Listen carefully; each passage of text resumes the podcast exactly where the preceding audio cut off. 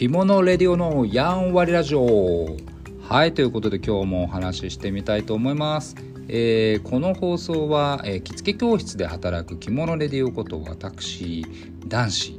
えー、最近ラーメンを食べなくなったらちょっと痩せてきた気がする。という、えー、私がですねえ着付け教室の裏側を少しで働いておりますので、まあ、そんなよもやま話をやんわりとお話できたらなと思っております。はいということで、えー、今日はもう3月が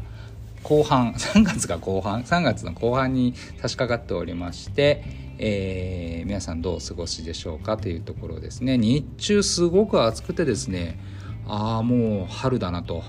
今日トレンチコートをちょっとまださあの何ですか？衣替えせずに持ってきちゃったんで失敗したなと思っておりますがえー、どうなんでしょう？コートのしまい時期になったような気はいたしますね。はい。ということで、まあ、何の話だって話なんですけど今日ね、えー、お話ししたいのは先日クラブハウスっていう、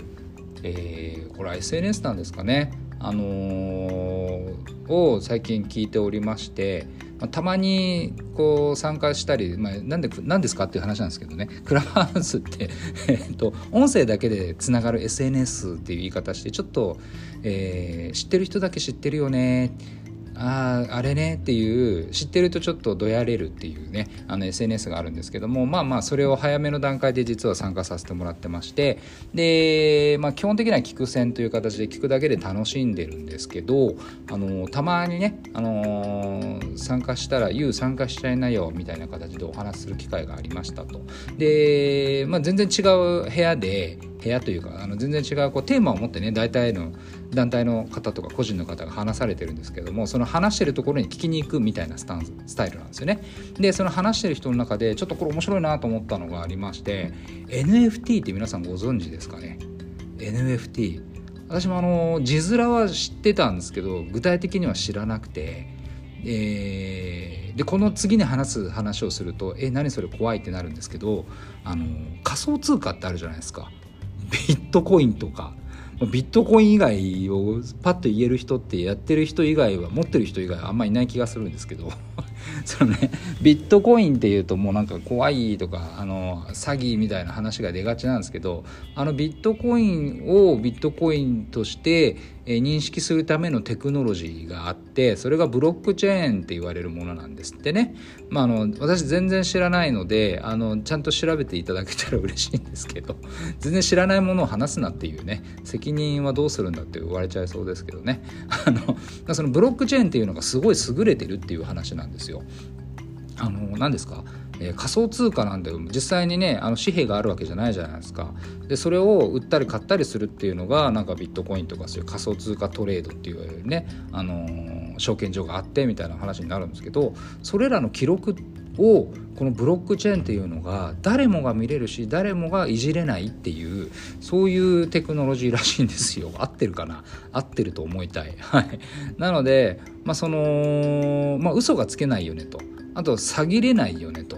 えー、いうような基本ベースがこのブロックチェーンっていうものがなんだろうなセキュリティソフトみたいなもんなんですかねだからね。ちょっと違うか。まあブロックチェーンがあるからビットコインが、えー、やり取りできるっていう話なんですけども、まあ、そのビットコインではなくて、えー、NF なんでしょうそのブロックチェーンを使ったテクノロジーで NFT ノンファンギブルなんだっけトークン。トークン、まあ、出た最近これ聞くけど分かんないってやつねノンファンギブルトークンで NFT と言われる概念がありますと。えー、これ何かって面白いなと思ったんですよね聞いてて、えー、何かというと例えば今私お茶飲みながらお話ししてるんですけど、えー、紅茶家電っていうねこれ美味しいんですよ。あの無糖ストレートティー最近変わったって言って CM やってましたけどこれ美味しいなと思って飲んでるんですけどこの紅茶家電って大量に生産されるじゃないですか。でどこのお店に行ってもまあまあ同じような値段で売ってるじゃないですか。まあ、値段の差はねショップによって違うかもしれませんけどなのでこれに関しては、えー、まあ代替品がいっぱいあるっていう話ですよね。例えばちょっと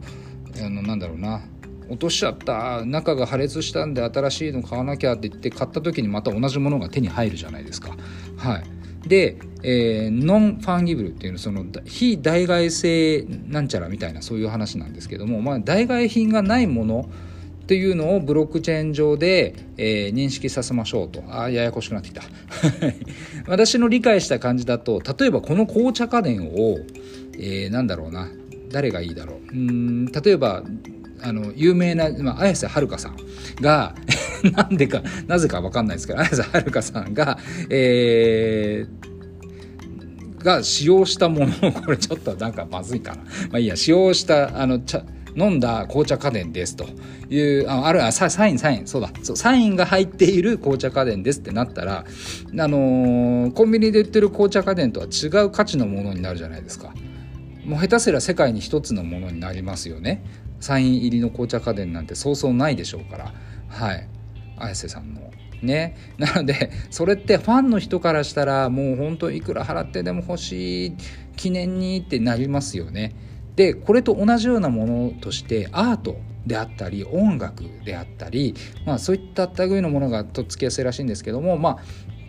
あの2つとないものっていうのを、えー、デジタル上で取引というかですねあの販売することができますよっていうことです。はい、という理解をしています。なので例えばデジタルアートですねあのデジタル上で 3D のあの何ですか？キャラクターを作ってでそれに対してデジタルなのでコピーが容易なんですよね通常はね。でコピーされて複写ができちゃうとあのこのキャラクターってどっかで見たなみたいな形になって、えー、結局出どころというかオリジナルがわからないって話になっちゃいますよね。なのでこのオリジナルをオリジナルのままで保存するっていうのがこのブロックチェーンというものだと。このブロックチェーンがあるからこの NFT という、えー、ものが考え方が成立するっていうことらしいんですよ。ああ言えた 言えたったつもりだけどすごい知ってる人からするとそれは違うって言われそうなので、えー、お手柔らかにしていただけたらと思うんですけど まああのともあれこの NFT って面白いなと思ったのがその例えば着付け教室ですとね着付け教室じゃないな着物？着物なんてのもやっぱり基本的には世界に一つなんですよ。作り手さん染める人がいたりとか、まあ、手で描く方がいてで同じような型を使ってたとしても同じものは2つとできなかったりしますと、えー、特にオリジナルでね即興で絵を指す人もいらっ筆を動かす方もいらっしゃるのでそういう作家さんのものっていうのはもうまさに NFT なわけですよ。でこれらっていうのが、まあ、データ化するのは難しいかもしれないですけども基本的にはあの